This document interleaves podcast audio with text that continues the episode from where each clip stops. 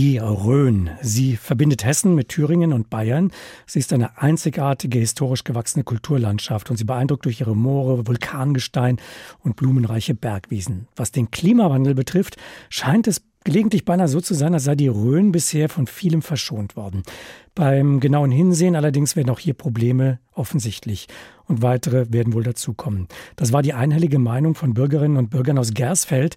Sie waren am letzten Freitag zu einem Bürgerdialog zusammengekommen im Rahmen des Wissenschaftsjahres nachgefragt des Bundesforschungsministeriums. Mit einem Geowissenschaftlerteam aus Frankfurt und Berlin diskutierten sie über die Klimazukunft ihrer Heimat und wünschten sich dort vor allem eines, nämlich noch mehr Aufklärung. Und gesprochen habe ich darüber mit Thorsten Raab. Er ist der Leiter der Verwaltungsstelle des UNESCO-Biosphärenreservats Rhön und beobachtet die Veränderungen der Rhön-Natur aus der Perspektive des Bürgers und auch natürlich des Naturschützers.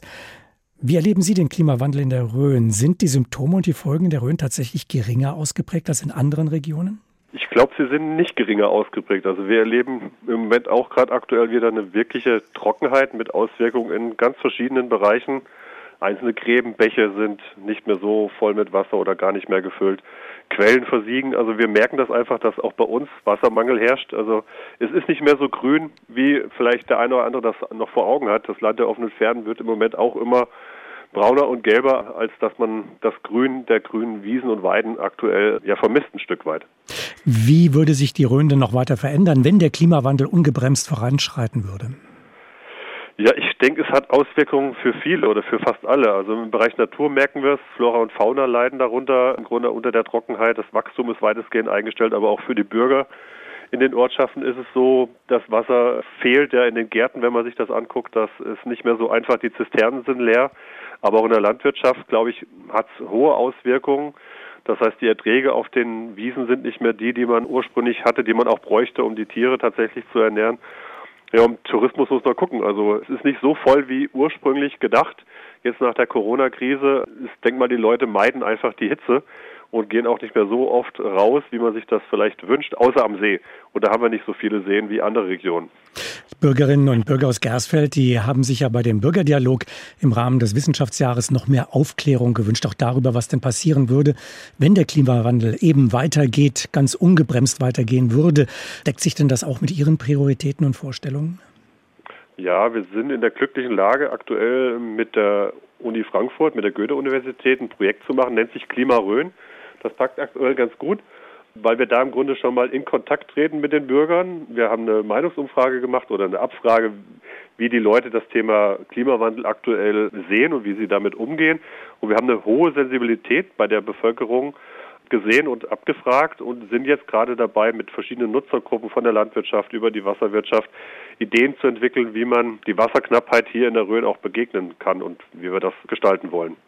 Neben der Aufklärung, wo bieten sich denn im Naturpark Hessische Rhön Stellschrauben, um die Rhön resistenter, resilienter zu machen und sie vielleicht sogar fit zu machen, um dabei zu helfen, den Klimawandel etwas auszubremsen? Was könnte man tun?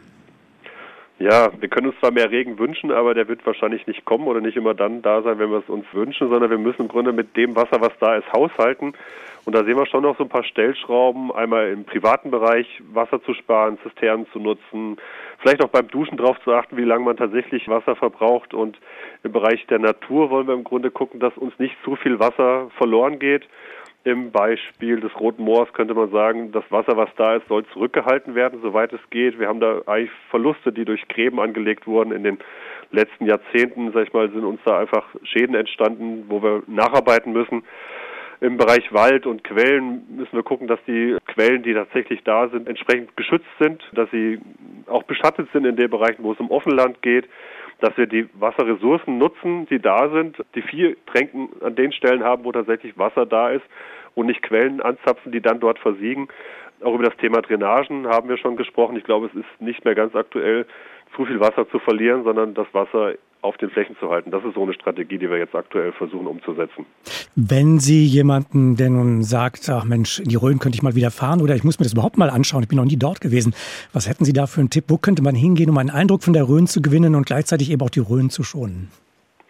Ja, sag mal, das Land der offenen Pferden bietet erstmal viel Platz und auch viele schöne freie Sichtachsen, die man genießen kann, wenn man draußen ist, wenn man unterwegs ist, wenn man wandert.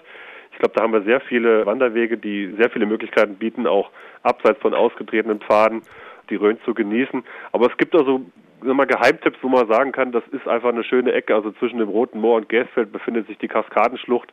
Das ist ein schöner Bereich, der ist bewaldet, da läuft normalerweise auch ein kleiner Bach durch, wenn nicht zu sehr die Trockenphasen anhält. Da kann man auch ein Stück weit frische Luft genießen und die Kühle der Rhön im Grunde wirklich hautnah spüren.